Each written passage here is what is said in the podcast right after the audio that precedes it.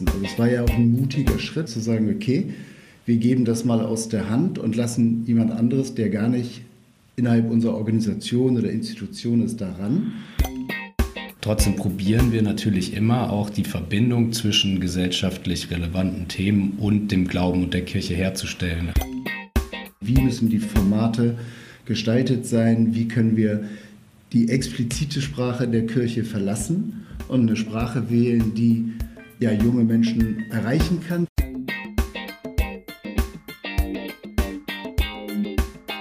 Hi, das ist der Yeet Podcast, der Podcast für Social Media in Glauben und Kirche. Ich bin Lilith Becker und ihr habt gerade Jörg Altendorf und Malte Mondri gehört, die zusammen für die Produktionsfirma Mediakraft den Kanal Jana glaubt für die evangelische Kirche produziert haben. Mit den beiden spreche ich in dieser Folge über die Geschichte des Kanals Jana glaubt und was wir aus den Erfahrungen mit diesem ersten offiziellen YouTube-Kanal der evangelischen Kirche in Deutschland lernen können. Bitte verzeiht für diese Folge den etwas schlechteren Ton. Ich hoffe, die Erkenntnisse, die ihr aus dem Gespräch ziehen könnt, gleichen diesen kleinen Makel ein wenig aus. Wenn ihr Lust auf bestimmte Themen habt oder bestimmte Gäste, schreibt uns an yeet.evangelisch.de oder über unseren Instagram-Account at yeetnetzwerk. Hallo und herzlich willkommen beim Yeet Podcast. Heute zu Gast sind Jörg Altendorf und Malte Mondri von Moin Media. Begrüßt ihr euch eigentlich auch so morgens? Ähm, ja, moin erstmal, Lilith. Ne? ähm, ja, machen wir. Also ähm, ich bin, ich glaube, seit 20, 30 Jahren gehe ich ans Telefon mit Moin York hier. Das heißt, mir fällt das überhaupt nicht schwer und ich glaube, Malte kommt das mittlerweile auch ganz flüssig über die Lippen. Ich habe es mir angeeignet. Also Jörg hat ja den Vorteil, dass er aus dem Norden kommt äh, und das deswegen, wie er sagte, schon immer so macht und ich habe es mir einfach in den letzten Monaten angeeignet, weil es eigentlich sehr schön ist, so morgens ins Büro zu kommen. Ihr habt euch schon angeglichen ein bisschen, ne? Ihr seid ja Partner jetzt genau. bei Moin Media. Ja. Ihr habt vorher bei Mediakraft gearbeitet zusammen. Da habt ihr euch wahrscheinlich auch kennengelernt, vermute ich mal. Doch, das ist genau richtig so. Ähm, ich habe 2016 bei Mediakraft angefangen, war vorher 20 Jahre im linearen Fernsehen, also eine ganz, ganz normale Fernsehproduktion für, für Shows, Factual Entertainment und auch ja, Daily-Programm und habe dann den Wechsel ins Digitale 2016 gemacht und da dann Malte ähm, in der Zeit kennengelernt und wir haben auf vielen großen Projekten zusammengearbeitet und am Ende dann auch in, äh, auf dem Projekt, über das wir dann heute ein bisschen sprechen werden, ja, da haben wir uns kennengelernt und vor allem auch bemerkt, wie gut wir zusammenarbeiten können und wo wir uns äh, stark ergänzen können. Genau, ich bin 2018 zu Mediakraft dazu gekommen und habe dort dann Jörg kennengelernt. Und ähm, ja, wie Jörg schon sagte, haben wir da unsere ja, effektive und angenehme Arbeitsweise zusammen kennengelernt. Denn 2018 war ja auch der Start von dem Kanal Jana Glaubt. Also weil wir Heat machen, ich Heat mache und der Jana-Kanal auch als Heat gebrandet ist, werde ich manchmal gefragt, äh, wie kam es denn zu diesem Kanal? Und ich kann mir das dann immer so ein bisschen zusammenreimen. Also es gab irgendwie verschiedene Versuche bei uns im Haus, Social Media zu machen. Und dann irgendwann haben sie gesagt, na, wir müssen das einer professionellen Agentur geben. Dann gab es eine Ausschreibung, haben sich verschieden beworben, unter anderem Mediakraft. Und das ist dann der Punkt, wo ich dann aussteige und sage, ja, und dann wurde es dann Jana glaubt. Kannst du vielleicht ein bisschen, Jörg, du weißt wahrscheinlich ja. noch mehr, wenn Malte hat es dann ja wahrscheinlich übernommen, aber die Genese des Projekts ein bisschen ähm, beschreiben? Ja, im Grunde fing es an mit einer Mail im Betreff You Better Believe It. Und das war ein Call for Concepts. Das war quasi eine Ausschreibung. Da haben wir angefangen, uns damit zu beschäftigen. Das war 2017 noch. Das war ein ganz klassischer Pitch für einen Branded Channel, so wie wir für Funk pitchen würden, die, glaube ich, auch beratend da irgendwie ein bisschen mit zur Seite standen. Und da ging es darum, in der ersten Runde eine Idee zu skizzieren, wo wir bestimmte Themenbegriffe, ähm, die dem Gap wichtig waren, mit einfließen lassen ins Konzept. Da ging es um Glaube, Religion, Sinn, Werte ähm, und das ähm, in eine Form zu bringen, um junge Menschen oder ja, um junge Menschen auf Social Media zu erreichen. Das ging dann in mehrere Runden und ähm, ja, wir haben ein Konzept entwickelt, wo wir dargelegt haben, wie wir das machen wollen. Also die wichtigste Frage, die immer gestellt wurde, wer ist denn das Gesicht? Wer erzählt denn diese Inhalte, die wir, die wir quasi entwickelt haben? Wer ist denn das Gesicht der Formate und des Kanals? Ganz am Anfang haben wir ähm, diesem Gesicht, weil wir es noch gar nicht hatten, den Namen Efi gegeben. Und ähm, das war im Grunde eine, eine Vorstellung, eine, so eine Vision, wie wir uns das vorgestellt haben, wer das sein könnte. Und dann kam berechtigterweise in der zweiten Runde auch die Frage, wer ist Efi? Also wir finden alles toll, ist alles gut, aber wir müssen Efi sehen, sonst können wir uns das nicht vorstellen. Und dann haben wir uns da nochmal ganz intensiv auf die Suche gemacht mit allen Tools, die uns so als Agentur auch zur Verfügung standen, mit Tubular, ein Research Tool für YouTube und aber auch einer händischen Suche auf Instagram und auf anderen Plattformen. Und dann haben wir Jana gefunden und haben uns mit ihr getroffen und haben festgestellt, dass sie extrem gut zu unseren Ideen passen würde und ähm, haben das dann mit einfließen lassen, haben auch ein Porträt über, über Jana gedreht und haben das versucht rüberzubringen und zu vermitteln, wie, wie wir uns die Inhalte vorstellen. Und damit sind wir dann in die dritte Runde gegangen äh, mit dem Porträt und mit Jana als Person und dem Konzept, was vorher schon eigentlich als stark empfunden wurde haben wir dann kurz vor Weihnachten ein vorzeitiges Weihnachtsgeschenk gehabt und konnten uns über den Pitch Gewinn freuen und ähm, haben das dann mitgenommen über den Jahreswechsel, dass wir darauf angefangen haben zu arbeiten. Das hat dann auch noch ein bisschen gedauert, bis wir so weit waren, dass wir ein Studio geplant hatten, dass das alles so umgesetzt werden konnte, wie wir das mal erstmal nur auf dem Papier skizziert haben. Das waren ja erstmal nur Ideen, ähm, bis wir das Team zusammen hatten und bis wir Workflows auch definiert haben. Und dann sind wir, glaube ich, im April gestartet. Und war das neu für euch, euch in so eine Kirchen- und Glaubenswelt äh, reinzudenken oder kanntest du oder kanntet ihr das schon vorher? Nee, das war neu. Also das war, das war im Grunde ja auch der Start, ähm, etwas in Bewegung zu setzen. Also es war ja auch ein mutiger Schritt vom Get zu sagen, okay, wir geben das mal aus der Hand und lassen jemand anderes, der gar nicht innerhalb unserer Organisation oder Institution ist, daran das war für uns ein total äh, spannendes Projekt. Wir waren da auch am Anfang mit einem wirklich großen Team, auch bei Mediakraft haben wir da drauf gearbeitet, weil wir verschiedenste Perspektiven da einfließen lassen haben. Wie müssen die Formate gestaltet sein? Wie können wir die explizite Sprache der Kirche verlassen und eine Sprache wählen, die ähm, ja, junge Menschen erreichen kann? Wie können wir Jana als Person da integrieren? Weil im Grunde ist der Kanal ja auch nachher eine Symbiose gewesen aus dem Gap und aus Jana als, aus, aus der Person. Und ähm, da haben wir mit, mit, mit vielen äh, ja, Augen drauf geschaut und haben uns da reingearbeitet und haben uns überlegt, okay, was würden wir denn oder was würde uns ansprechen? Wie, wie, kann, man, wie kann man eine junge Zielgruppe erreichen? Und ähm, es war, war Neuland für uns. Wir haben das gerade Symbiose, das hätte ich gerne noch mal erklärt kurz. Äh, nee, Jana und Gap eine Symbiose, was bedeutet das? Also es geht um die Marke wahrscheinlich und die Sensibilität wahrscheinlich. Nee, es, ging, es geht so ein bisschen darum, dass aus dem Kanal sowas so entstanden ist, dass Jana das Gesicht dieses Kanals wurde ähm, und dadurch war das dann eine Einheit. Es war auch in der Zusammenarbeit immer eine sehr, sehr enge Zusammenarbeit auch mit dem GAP, weil wir auch natürlich die theologische Expertise auch immer brauchten, weil das ist ja das, was wir als Agentur jetzt überhaupt nicht mitbringen. Ähm, und ähm, so, dadurch ist, ist, ist so eine Symbiose entstanden aus dem Kanal. Der war ja sehr, sehr Jana geprägt und gleichzeitig aber auch ein Branded Channel für ähm, das Gemeinschaftswerk der evangelischen Publizistik. Und ja, da haben wir uns dann angefangen reinzuarbeiten. Im April sind wir gestartet und das Ziel war halt wirklich eine, eine, junge Zielgruppe auf den Social-Media-Kanälen ähm, zu erreichen. Es sollte auch vom Konzept her gesamtheitlich gedacht werden. Also wir haben von Anfang an gesagt, YouTube ist der Hauptkanal, aber wir produzieren auch noch Content für Instagram. Wir, wir, wir triggern, wenn neue Videos da sind über Instagram, haben wir auch Instagram-Only-Content und haben das dann auch noch Facebook, äh, auf Facebook gespiegelt.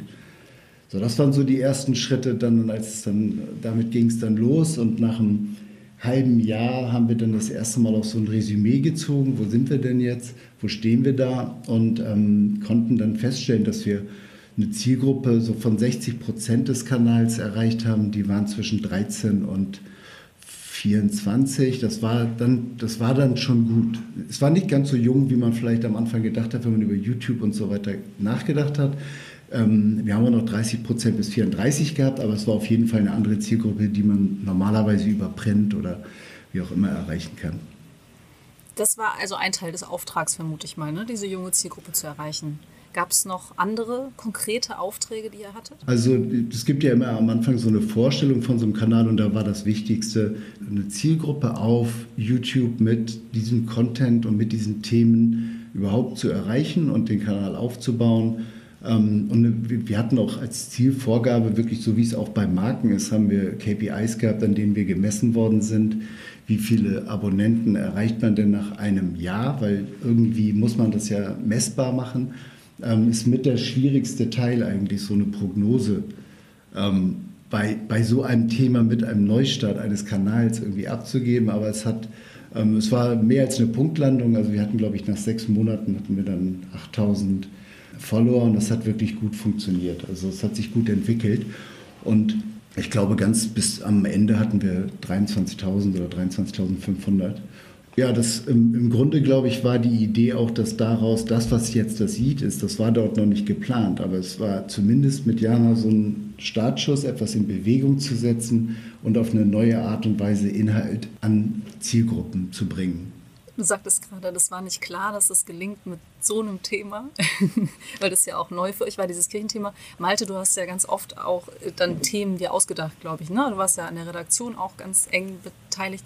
Wie war das für dich, dich in diese Gedankenwelt Kirche und Glaube so reinzudenken, auf dann für Social Media?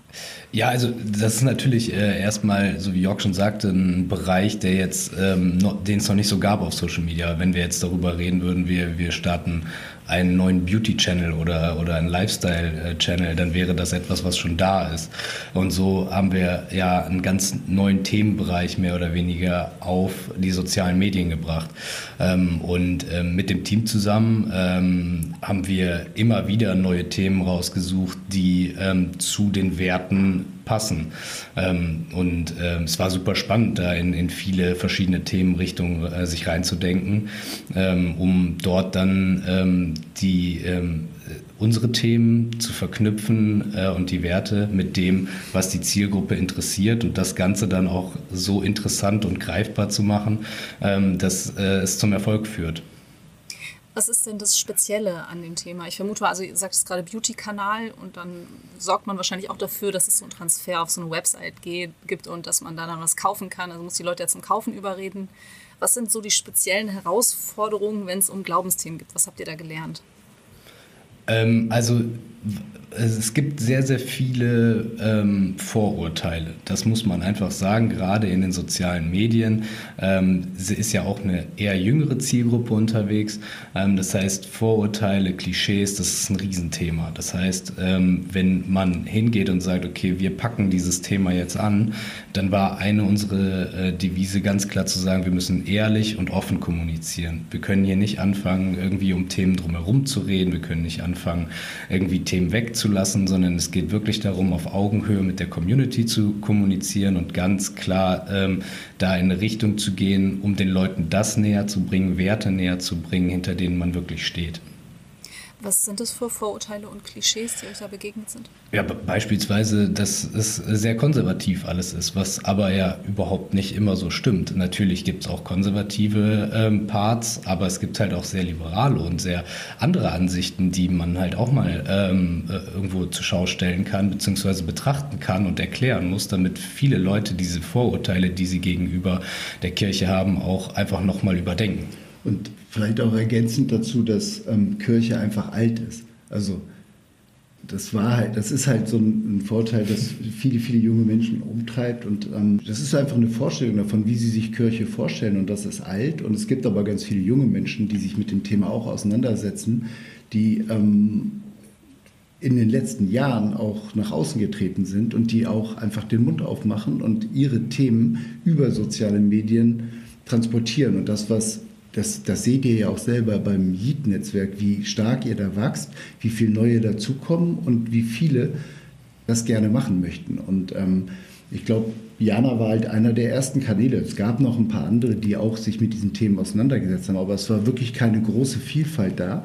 Ähm, das hat auch die Recherche damals oder auch die Entwicklung des Kanals natürlich, war das eine Herausforderung, weil in vielen anderen Genres ähm, würden wir nicht weit gucken müssen, um, um Top Ten zu finden, an denen wir uns orientieren könnten, sondern das war halt wirklich ein Startschuss für es entstehen, wie man es auch nennt, Christfluencer, Sinfluencer, ähm, das, das hat damit begonnen und es sind mittlerweile immer, immer mehr geworden. Und wir merken das ja auch mit anderen Partnern von uns, dass diese Themen, also sei es gesellschaftlich relevante Themen, ähm, Werte, ähm, Verhaltenskodi, also all das, das hat irgendwie äh, Geschwindigkeit aufgenommen und da entsteht eine immer größere Vielfalt und eine Vielzahl an Kanälen und auch immer mehr Institutionen, aber auch Unternehmen stellen fest, dass sie mit nennen wir es mal Content Marketing, erfolgreich sein können, ohne, ohne Verkaufskanäle zu machen, sondern eigentlich ihre Unternehmenswerte oder Institutionswerte ähm, ganz ja, modern ähm, zu kommunizieren.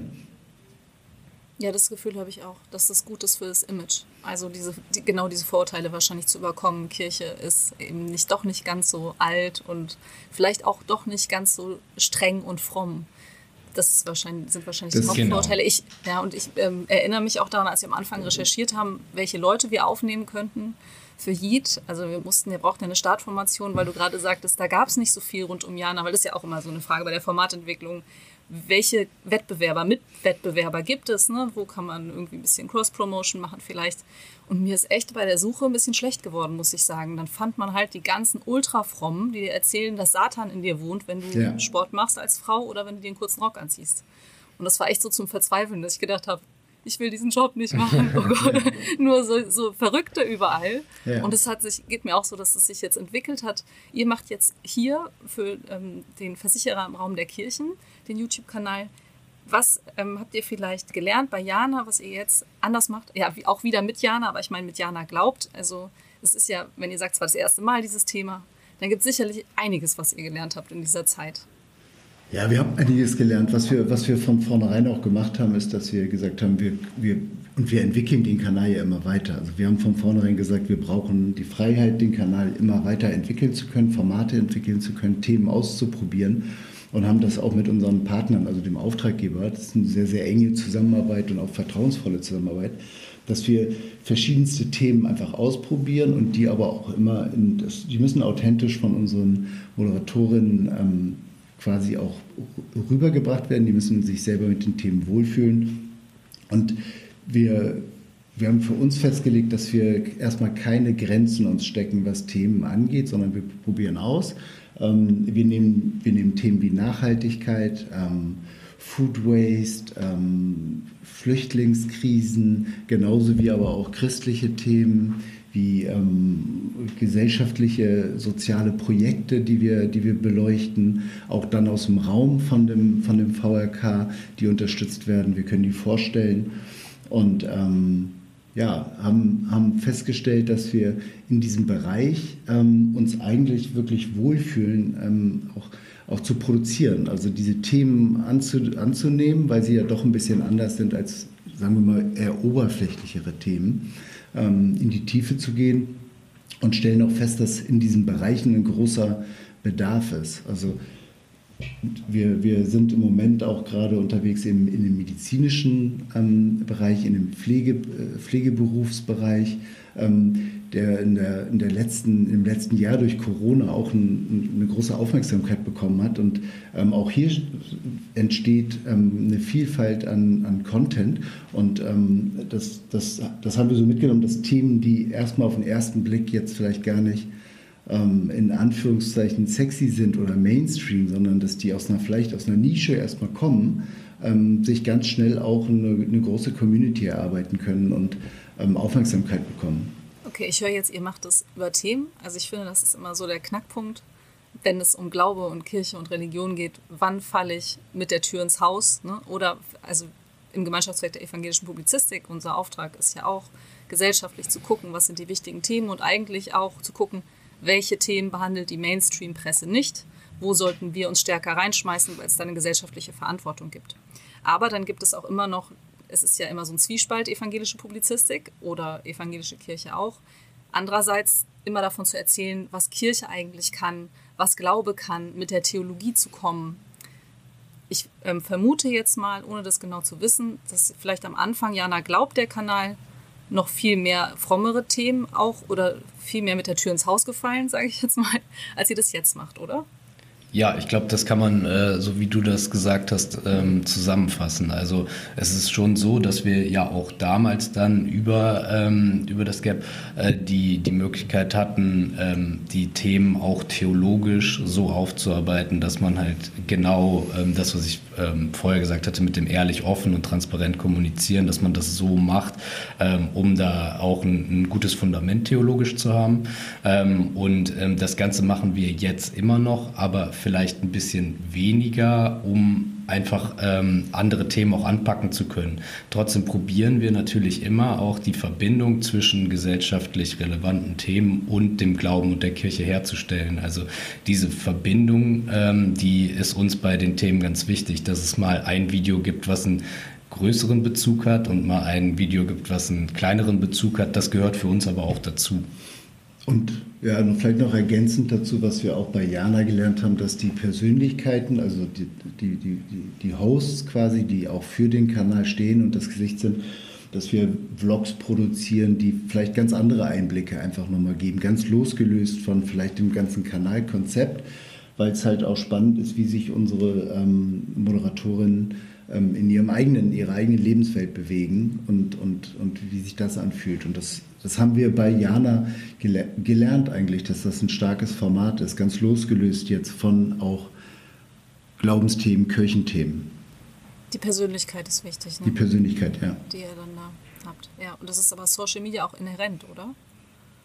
Ja, gibt es, äh, ja, eigentlich ja. Wir würden, wann immer wir ähm, einen Kanal aufbauen würden, würden wir ähm, über das Gesicht oder die Gesichter der Kanäle nachdenken, weil sie ja wie auch in anderen Medien einfach der Magnet nachher auch sind dass das Spannerbedürfnis ein bisschen befriedigt wird auch. Um das jetzt mal negativ zu sagen, nein, aber man möchte ja auch teilhaben und sich identifizieren. Das wäre jetzt vielleicht ja, die nee, freundliche nee, aber das, Formulierung. Ja, ja, aber das ist genau das persönliche Einblicke ähm, helfen einem ja auch ein, ein, Moderator oder ein Host, der sonst in der Distanz ist, ein bisschen besser zu verstehen und ein bisschen besser kennenzulernen. Ja, und man will ja auch mehr darüber wissen, wie jemand, der seine Werte so in den sozialen Medien vertritt, was der vielleicht sonst noch so macht und da eine persönliche Beziehung einfach aufbauen das ist dann das Abprüfen, ob die Lebensweise auch so ist, wie sie sich dann darstellen vielleicht. Ne? Genau, das ist irgendwie auch so dieser, dieser Beweis dann im Endeffekt. Ja, ist das wirklich so, wie er äh, in den Videos ist oder ist das vielleicht was ganz anderes? Legt er da irgendwie eine Maske auf? Das ist super wichtig, auch um irgendwie lande ich immer wieder bei dem Thema, aber das ist einfach diese ehrliche und offene, transparente Kommunikation, die man einfach in den sozialen Medien haben muss, um authentisch wirken zu können der Grund für die evangelische Kirche da zu sein, ist ja nicht nur, weil sie immer überall da sein möchte, wo man kommunizieren kann und über, über sich sprechen kann und ähm, einen Beitrag leisten kann, sondern auch, um Werbung für sich zu machen, natürlich, um zu zeigen, wir sind irgendwie doch eine coole Gemeinschaft, nicht so alt. Wie schätzt ihr die Chancen ein? Weil ich werde oft gefragt, wie schaffen wir es denn, die säkulare, also unsere Bubble zu verlassen und in die säkulare reinzukommen? Ist das auch eure Frage oder wie würdet ihr diese Frage stellen? Hm, also erstmal hat, hat jede Institution so wie jeder Mensch auf Social Media ähm, erstmal die Chance, damit Sichtbarkeit zu haben und Menschen zu erreichen, die er vielleicht vorher noch nicht erreicht hat, auch mit den Themen, die einem, die einem wichtig sind. Natürlich ist es, wenn man, das was Malte auch schon gesagt hat, wenn man mit vielen Vorurteilen zu kämpfen hat, dann ist es natürlich schwieriger, jemanden erstmal von den eigenen Themen zu überzeugen oder auch davon zu überzeugen, dass, dass das dass es sich vielleicht anders verhält, dass es auch äh, noch eine andere Kirche gibt. Aber ich glaube, mit dem entsprechenden Content und wenn man dann auf Yeet guckt, finde ich, ja, das ist noch erstmal eine Bubble vielleicht, wenn ihr das habt, aber wenn wir da drauf gucken, dann sehen wir ja auch ganz viel, was rechts und links davon ist. Wir sehen ganz viele junge Menschen, die sich da sehr, sehr stark engagieren. Und ähm, so aus unserer Sicht ist das erstmal genau der richtige Weg. Also wir sind, haben ganz früh auch mit dem Thomas Dörken Kuchatz auch über diese Idee eines Netzwerks gesprochen und haben immer gesagt, das ist genau das Richtige. Ähm, versucht authentische junge Creator und die können auch 45 sein, also ähm, oder 50 sein, wenn das Thema so aufbereitet ist, dass es eine junge ähm, Zielgruppe auch erreichen kann, dann ist das gar kein Problem, wenn der Host ähm, eines Kanals oder der Creator älter ist. Ähm, aber versucht aus verschiedenen Bereichen da authentische ähm, ja, Inhaltspunkte Produzenten zu finden, die das ähm, mit ganz, ganz viel Leidenschaft machen. Und wenn man jetzt das Netzwerk sich so anguckt, dann, ähm, ich weiß nicht, ihr habt jetzt mittlerweile, glaube ich, 23 verschiedene Sinfluencer, wie ihr sie nennt, ähm, in, in eurem Netzwerk. Das ist ja schon ein starker Erfolg in genau diese Richtung mit unterschiedlichen, diversen Inhalten und Protagonisten ähm, verschiedene Themen zu bespielen. Also damit würde ich erstmal sagen, ihr seid da schon auf dem richtigen Weg und die Chance ist durchaus da, auch am Image zu arbeiten und Leute zu erreichen, die vielleicht nicht zum Inner Circle gehören. Ich glaube, äh, ich glaub, was, was ganz wichtig ist auch zu sagen, ich meine, es ist ja ein Erfolg, es ist ein stetiges Wachstum drin, sowohl auf jedem einzelnen Kanal als auch im gesamten Netzwerk dadurch automatisch.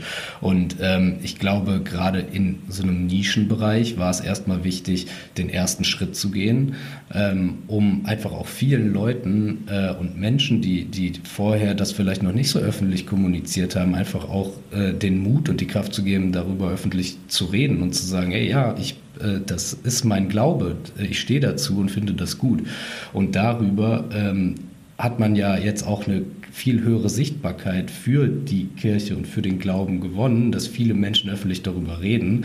Und ähm, wenn diese Leute das dann, also die Privatpersonen, die den Sinfluencern folgen, das plötzlich auf ihren Kanälen auch wiederum tun, haben wir ja so, ein, so eine Kettenreaktion, sodass ähm, diese, dieses Image einfach automatisch über viel mehr Leute ähm, weitergetragen wird. Also glaube ich, dass das äh, auf jeden Fall ein super wichtiger Punkt ist, der aber schon zu einem Teil erfüllt ist. Und ähm, dass man dann immer weiter die Schritte geht, dass man dann auch mal Leute erreicht, die vielleicht vorher noch gar keinen Bezug dazu hatten. Das kommt, glaube ich, dann von ganz alleine, solange man genug Leute hat, die sich öffentlich dazu bekennen und da einfach auch zeigen, was das bedeutet. Was man vielleicht auch noch dazu sagen muss, um, um da langfristig erfolgreich zu sein, ist auch nachhaltig Content zu produzieren. Und selbst wenn man ein ganz kleiner Kanal ist, ähm, dann, dann ist es, glaube ich, an, an eurer Stelle wichtig, auch die ganz kleinen Kanäle zu motivieren, den Content weiter zu produzieren. Auch wenn man am Anfang auf dem YouTube-Kanal 45 Views hat, dann ist das erstmal der Anfang. Da muss man, das, da muss man einen langen Atem haben und ähm, da ist auch dieser Netzwerkgedanke wieder gut. Ähm, und den, den würden wir genauso im anderen Bereich genauso denken, wie ihr das auch macht. Ähm, wir haben das ja eben gerade erwähnt, dass wir in dem Gesundheitswesen uns gerade so ein bisschen ähm, ja, etablieren, dort auch vielleicht sowas wie ein Content-Netzwerk aufzubauen. Und da ist es wichtig, nicht die, die Creator in ihrer inhaltlichen Freiheit irgendwie zu kanalisieren, sondern eher den Support zu geben, dass sie weiterhin Content in genau ihrer Art produzieren und ähm, sich da treu bleiben und auch dadurch dann diese Vielfalt schaffen ähm, an verschiedenen Themenbereichen oder aber auch einfach Gattungen, wie man Content produziert, sei es äh, Comedy behaftet, sei es wie bei euch in der Filmshow, die ähm, mit dem, so, also es gibt da die verschiedenen Bereiche und diese Freiheiten muss man in so einem Netzwerk, glaube ich, lassen, wenn man, wenn man ja, neue Zielgruppen wirklich erreichen will. Da hast du jetzt was angesprochen. Nachhaltige Contentproduktion ist in der Kirche die Herausforderung, weil wir die Erfahrung jetzt gemacht haben, es wird auch was angefangen, es wird für was Geld gegeben von der Institution. Ihr habt diese Erfahrung auch gemacht mit dem Einschätzwerk und dann auf einmal wird es gestoppt. Das war zwar erfolgreich, aber dann muss das Geld irgendwie wieder woanders hin. Und das ist echt, viele der Leute, die bei uns im Netzwerk sind, bekommen ja auch gar kein Geld dafür. Ja. Das ist auch eine Motivation, bei uns im Netzwerk zu sein, zu zeigen, es funktioniert. Aber bei manchen ist das Frustrationslevel dann auch schon manchmal hoch, weil sie wissen, sie machen das zusätzlich, diese Arbeit. Und nicht umsonst habt ihr eine professionelle Marketingagentur und wisst ganz genau, wie es geht. Das ist auch noch so ein Punkt. Es braucht viel. Oder? Also ich meine, man jetzt, wir versuchen uns gerade mit Google AdWords-Kampagnen das mal zu verstehen. Mhm. Ähm, fernab davon, dass wir selbst diese Kompetenz aufbauen könnten, weil es einfach eine Überforderung ist, da bräuchte es ja eine eigene Stelle für eigentlich. Ja. So. Aber da gibt es echt große Herausforderungen, denen die Kirche da auch begegnet ist. Deswegen frage ich mich manchmal, was hat sie. Also ich glaube, dieses Netzwerk ist super, so wie ihr das gesagt habt, und es ist auch der richtige Weg. Und die große Herausforderung ist aber, das zu professionalisieren und wirklich auch ein Verständnis dafür zu schaffen, dass es professionalisiert werden muss, weil das eigentlich ein ganz guter Weg ist, oder? Wie würdet ihr das sehen? Ja, also ich glaube, das Professionalisieren ist das eine. Das geht ja oft einher mit, wir brauchen größere Budgets, um das halt professioneller zu machen. Ich glaube, es ist wichtig, auch einfach in die, in die Effizienz der Produktion auch einzusteigen, sich da wirklich weiterzubilden ähm, und, und am, am, am Puls der Zeit einfach zu bleiben, weil es die Möglichkeiten, professionell zu produzieren, werden eigentlich einfacher und man kann es auch effizienter machen. Ähm, Studios lassen sich einfacher einrichten und aufbauen, die dann ermöglichen, möglichst professionell auch zu produzieren. Ähm, ich glaube, wichtig ist, umso kleiner die Kanäle sind, dass sie das Gefühl haben, dass sie, und wenn es nur ein Motivationssupport ist, ähm, oder auch mal inhaltlich Fragen beantworten kann oder vielleicht einen, einen technischen Aspekt beantworten kann, den jemand, der gerade anfängt, Content zu machen, vielleicht noch gar nicht wissen kann. Ähm, bei den größeren Kanälen ist es natürlich wichtig, diesen Production Value zu halten und eigentlich auch immer noch auszubauen. Und da geht es dann eigentlich nicht, ohne dass man auch investiert. Aber dieses Investment ähm, ist, wenn man es nachhaltig sieht, ja nicht weg. Und wenn man sich das Heat-Netzwerk anguckt, dann ist es ja gewachsen. Ähm, also die, die Herausforderung ist wirklich immer, dass man diese Budgets langfristig bekommt, damit nicht plötzlich was gestoppt werden muss, was erfolgreich ist. Ähm, beziehungsweise ähm, manchmal muss was umgeschichtet werden oder es wird geschäftet halt. Ähm, dann, dann muss man sich auf diese die veränderten Produktionsbedingungen dann einstellen, aber man muss da auch besonders agil und flexibel bleiben. Und das ist, glaube ich, ein Vorteil einfach auf unserer Seite, dass wir sehr, sehr flexibel und agil sind, auch in der Entscheidungsfindung, wenn wir spontan mit neuen Herausforderungen konfrontiert sind ähm, und da kurze Wege haben, Dinge anzupacken oder zu ändern. Also was ich damit auch so ein bisschen angesprochen habe, ist dann natürlich manchmal vielleicht die mangelnde Wertschätzung ne? und dann auch fehlende Akzeptanz, obwohl das durch die Corona-Pandemie auch zugenommen hat, die Einsicht darin, dass das sein muss wenn ihr jetzt einen Tipp, ich, ihr macht es sehr, sehr professionell und also ihr macht es professionell, nicht sehr professionell, ähm, einen Tipp zu geben für Leute, die das eben so auch mitmachen, nebenbei. Was ist der Spaß an Social Media für euch? Also ihr habt euch diesen Job ausgesucht, wahrscheinlich, weil das euch auch irgendwie erfüllt. Was würdet ihr sagen, was ist das, was euch so die Leidenschaft dabei gibt? Ähm, also das ist erstmal eine riesige Freiheit, kreativ ähm, Inhalte zu produzieren ähm, verschiedenster Bereiche und das ist dann, wenn wir Auftraggeber haben, dass wir nie wissen, was ist, das, ist der nächste Bereich. Also so wie damals die Mail kam mit dem Betreff You Better Believe It, ähm, so haben wir auch die Möglichkeit, eigene Kanäle zu produzieren, was wir ja auch machen, wo wir, wo wir unsere eigenen Ideen mit einfließen lassen können, ganz unabhängig von einem Auftraggeber. Und man am Ende ja immer ein Content-Piece hat, mit dem man selber zufrieden ist und mit dem man Menschen erreichen kann. Und ähm, natürlich ist das das Schönste, wenn das durch eine hohe Reichweite belohnt wird. Ähm, denn das ist ja der, so funktioniert ja auch Social Media. Ähm, ähm aber und durch die, Feedback, ne? Also das Feedback, ist ja auch ganz wichtig. Ja, ne? eine Interaktion zu treten mit der Community, aber überhaupt die Freiheit zu haben, mit eigenen Inhalten Menschen erreichen zu können. Das, das, das sollte für jeden der auf Social Media Inhalt ähm, produziert, eigentlich auch die treibende Kraft sein. Das ist halt eine Freiheit, das ist eine Kreativität und sie ist nicht an der Größe des Einzelnen ähm, bemessen. Also ich glaube, da bleibt nicht viel hinzuzufügen. Ähm, das Einzige, was, was ich noch, wo ich nochmal einen Fokus drauf legen würde, wäre zu sagen, es macht einfach auch unfassbar viel Spaß, immer weiterzugehen. Nicht zu sagen, okay, ich habe jetzt hier was entwickelt und das ist jetzt äh, für die nächsten 100 Jahre fertig, sondern einfach zu sagen, okay, was passiert nächste Woche, was passiert danach die Woche, was haben wir letztes Jahr gemacht, was machen wir nächstes Jahr, um eine ständige Entwicklung darin zu haben, weil ich glaube, wir leben in einer Zeit, wo sich alles so schnell weiterentwickelt, dass man immer mitgehen muss und dass man oder meistens mitgehen muss äh, und dass es aber auch sehr, sehr viel Spaß macht mitzugehen, wenn man ähm, dieses Mitgehen einfach in Kreativität, Ideen und gemeinsamer Arbeit einfach weiterbringt. Das habe ich, glaube ich, in der falschen Reihenfolge gefragt. Es gibt bestimmt Sachen, die euch auch manchmal richtig nerven. an Social Media. Nö? Ja. Mm, also was man, ähm, was Nerven ist ein böser Begriff. Es gibt halt ähm, auch eine Meinungsmache, eine negative. Also wenn wir über die Communities sprechen, wenn wir über ähm, das Feedback in den Communities, die Kommentare, die Interaction sprechen, da gibt es halt auch viele Leute, die das nutzen, um eine Meinungsmache äh, mit vermeintlichen Fakten voranzutreiben, die aber keine sind. Das ist wirklich eine Sache, die ja, wir gelernt haben. Die, äh, da muss man die ganze Zeit aufpassen, was für Leute sind da, ähm, um da einfach auch entweder den Riegel vorzuschieben, wenn es wirklich nicht äh, äh, mehr tragbar ist, oder einfach da auch in eine Diskussion einzusteigen, ähm, die die Werte vertritt, ähm, die, die der Kanal ähm, widerspiegelt. Wie schützt ihr euch da emotional oder eure Leute?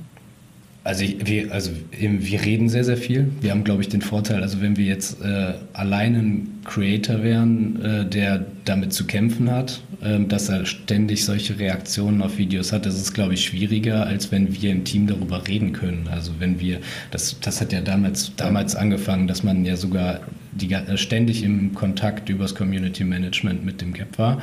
Und jetzt haben wir die Möglichkeit, das auch mit einem, mit einem super Auftraggeber ständig klären zu können, in welche Richtung gehen wir. Wir haben die Möglichkeiten, darüber reden zu können, ähm, in welche Richtung wir antworten möchten. Und im Team können wir das natürlich dann nochmal schneller und agiler machen und da auch verschiedene Sachen aus äh, probieren oder abwägen, in welche Richtung man so eine Konversation dann äh, bringen ja, möchte. Ist, ist, also der Austausch untereinander ist mit das Wichtigste dann eigentlich, um mit Kritik in welcher Form auch immer dann umzugehen. Ähm, das, das hilft eigentlich fast immer. Ja. ja. Aber wahrscheinlich bisschen, gehört es auch. Ein bisschen ein dickes Fell gehört auch dazu. Also. Das wächst dann einfach so mit der Zeit, vermute ich. Ja, das ist auf jeden Fall ein, ein Prozess. Also ähm, immer, wenn man neu auf den sozialen Medien ist und man selber plötzlich im Mittelpunkt steht, das ist jetzt gar nicht auf, auf ähm, den, äh, den ähm, Jana Glaubt-Kanal bezogen ähm, oder auch nicht auf den Hier-Kanal bezogen. Ähm, immer, wenn man plötzlich neu ist, gibt es irgendwelche Leute, die einem auch was Böses wollen, egal ob man jetzt angreifbar ist oder nicht. Und das ist, glaube ich, so ein Prozess, den man aber auch mit jedem vorher besprechen muss, dass sowas kommt. Es wird immer sowas passieren und da einfach eine ganz offene Kommunikation im Team zu haben, wenn jemand sagt, ey, ich habe da jetzt fünf negative Kommentare, können wir bitte mal kurz darüber reden, dann muss darüber geredet werden äh, und da einfach auch evaluiert werden, was ist das, was wir da rausziehen und was ist das, was wir einfach abprallen lassen, weil es vollkommen unwahr ist. Und da ist, glaube ich, wie Jörg sagte, das, das Reden im ja. Team mit jeglichen äh, Parteien und äh, Gewerken das Wichtigste. Wir haben auch, also wir, wir kennen das auch, wir haben ja noch andere Partner, für die wir auch deren YouTube-Kanäle produzieren, die noch weit viel, viel stärker im, im, Fokus sind, in der Öffentlichkeit sind, weil sie vielleicht auch in Fernsehsendungen sitzen und die ganz massiv von bestimmten Bewegungen dann auf Social Media angegriffen werden, ähm, wo wir einfach sagen, ja, das ist halt so, dass da jetzt ähm, äh, irgendein Shitstorm quasi aus irgendeiner Ecke kommt, aber dass die, die Community, die dann quasi für den einzelnen Creator auch einspringt, die weitaus größere ist und dann halt vielleicht 40.000 Kommentare dagegen stehen. Und dann wiederum ist das, also wir reden selber drüber, aber oft ist es auch so, dass die Community einen starken Part übernimmt und selber in die Diskussion mit ähm, ja, Kritikern geht. Ich würde trotzdem gerne nochmal über Jana Glaubt kurz reden. Da gab es ja auch so eine Situation, das war, das wissen viele und reden bis heute darüber. Das ist immer so die Standardgeschichte, wenn es um Jana Glaubt geht, das Video zum Frauentag, wo sie dann gesagt hat, so ähnlich den Satz, es war dann zumindest das, was als einziges rausgenommen worden ist, letztlich, der Mann ist das Haupt der Frau. Und dafür gab es ja ziemlich viel Gegenwind und zwar nicht von außen, sondern auch von innen. Wie war das damals für euch? Mmh ja, auch da haben wir, haben wir gesagt, der Austausch untereinander mit allen Parteien ist halt wichtig. Ähm, aber auch da haben wir irgendwann gesagt, das, das hat Jana gesagt, das ist Jana, das wollte sie sagen. Ähm, und alle anderen Meinungen dort, in, die auch von innerhalb kamen, haben genauso ihre Berechtigung. Und ähm, wir haben uns dann eigentlich also wir haben keine große Diskussion dann dazu geführt. Wir haben es intern besprochen und haben dann gesagt, okay, wir machen jetzt weiter. Okay. Ist das, habt ihr solche Situationen häufiger? Also kann man sagen, bei fast jedem Kunden oder gibt es Themen, die weniger heikel sind? Oder ist es bei der Kirche auch was Spezielles? Ich glaube, in dem Fall ist das schon dann eher was Spezielles. Wir haben das nicht, nicht so oft mit an, auf anderen Kanälen. Wir haben, wir haben eine Partnerin von uns, die wir, deren YouTube-Kanal wir produzieren, die, ähm, die hat relativ starke Anfeindungen aus so bestimmten Ecken, so Corona-Leugner und so weiter. Ähm, da, da, haben wir, da haben wir das schon massiver, ähm, wo wir es aber einfach auch, ähm, wir gucken uns das an, wir entscheiden, wo wir vielleicht gegen vorgehen müssen, auch wirklich richtig vorgehen müssen. Ähm, das meiste kann man dann in den Fällen aber abprallen lassen, weil es halt aus, aus entsprechenden Ecken kommt. Aber ähm, ja, das, das ist, war vielleicht speziell wegen des, ähm, wegen des Jana Glaubenskanals und wegen dem Bezug zur Kirche. Ja. Das haben wir sonst nicht so Ja, ich glaube, das kann man halt auf, äh, bei anderen Kanälen auf, auf anderen Ebenen sehen. Also da ist es dann, ähm, da reden, also natürlich gibt es immer Dinge, die gelöst werden müssen und mal ist es, ey, da ist das Bild falsch und mal ist es da der Inhalt. Und das, solche Sachen gibt es immer, egal auf welchem Kanal und äh, für welchen Auftraggeber das ist. Ähm, das sind Dinge, die gelöst werden müssen und da einfach auch der, die, die beste Lösung für alle äh, Beteiligten gefunden werden muss. Könnt ihr mit dem Begriff digitale Kirche was anfangen? Und wenn ja, was ist das für euch? Ähm, ja, können wir. Also ich. Ja, fang, dann fang mal damit was an. Ähm, ja, also digitale Kirche ist äh, eigentlich die Reise, die wir gerade besprochen haben für mich. Also für mich ist das exakt das, was in den letzten zwei, drei Jahren äh, passiert ist, was diesen Aufschwung gebracht hat. Es gab es das garantiert auch schon vorher, aber in den Fokus äh, geraten ist es halt auch über die sozialen Medien und ähm, dieses weitere Ausbauen, ähm, dies, dieses äh, neue Kommunizieren, das ist für mich äh, digitale Kirche. Also dass es jetzt auch nicht nur wir streamen ein Gottesdienst ist, sondern ja. Man muss da viel mehr ins Thema reingehen und anders stattfinden, ähm, als man das vielleicht vor 50 Jahren gemacht hat, wo es die Möglichkeiten aber auch noch gar nicht gab. Neues Kommunizieren meinst du neues Sprechen über den Glauben, oder? Neues Sprechen über den Glauben, anders kommunizieren, also nicht über ein, nicht über den Gottesdienst, dass einer redet ähm, und alle zuhören, sondern dass man in die Interaktion startet mit den, mit den Communities, dass man, ähm, ja, dass man einfach seinen, seinen Glauben auch rüberbringt ähm, und, und das einfach auf eine andere Art und Weise, also über ein neues Kommunizieren. Jörg, hast du auch noch eine Definition für dich für digitale hm. Kirche? Ja, im Grunde hat Malte das gut beschrieben. Also es geht darum, ähm, nicht die Kirche einfach zu digitalisieren, sondern vor allem die Inhalte digital quasi ähm, zu teilen und das in unterschiedlichen Formaten zu machen für die einzelnen Themenbereiche. Und ähm, das, ja, im Grunde sehen wir schon das Heat-Netzwerk als etwas wie eine digitale Kirche, wo vielfältige Themenbereiche unterschiedlich auf unterschiedlichen digitalen Kanälen ähm, kommuniziert werden und ähm, das auch mit einer, mit, mit einer größtmöglichen Freiheit. Wenn ihr auf einer Bühne stehen würdet und vor Leuten redet, aus der Kirche, was würdet ihr denen mitgeben wollen über Social Media? Ähm, ja, also eins vielleicht, was das Gap damals gemacht hat, mutig zu sein, ähm, an sich selbst auch zu glauben und ähm, möglichst viele Freiheiten ähm, den, den Mitgliedern zu geben, die, die Content produzieren sollen für, die, für diese neuen Kommunikationswege. Ähm, und offen zu sein für verschiedene Formen von Inhalten. Also nicht an Doktrinen festzuhalten, sondern ähm, rechts und links zu schauen, weil da so viel ist, das auch zur Kirche passt. Ich höre den Applaus, Jörg, aus der, aus der Community. Ja. Dann freue ich mich auf den. Amen. Irgendwann. Amen, yes. Vielen Dank, äh, dass ihr da wart. Es ja. war mir eine große Freude mit euch. Dankeschön für eure Offenheit und für eure Zeit. Ja, Danke für Spaß die Einladung. Lilith, und ganz, ganz viel weiterhin Erfolg mit Yeet und auch mit dem Podcast.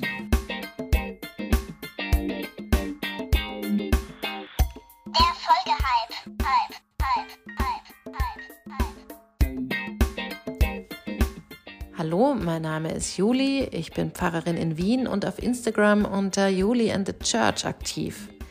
Ich möchte euch heute meinen Lieblingspodcast empfehlen und zwar Liebesäpfel mit Lea und Jonas. Ich denke, ich kenne die Bibel eigentlich ganz gut, bin aber immer überrascht, wenn ich den beiden zuhöre, was so Themen wie BDSM, Verhütung, Orgasmus, Pornos mit der Bibel zu tun haben. Die beiden sprechen klug und witzig und unterhaltsam und tiefgründig über Theologie und Sexualität. Ich kann euch Liebesäpfel mega empfehlen. Hört mal rein.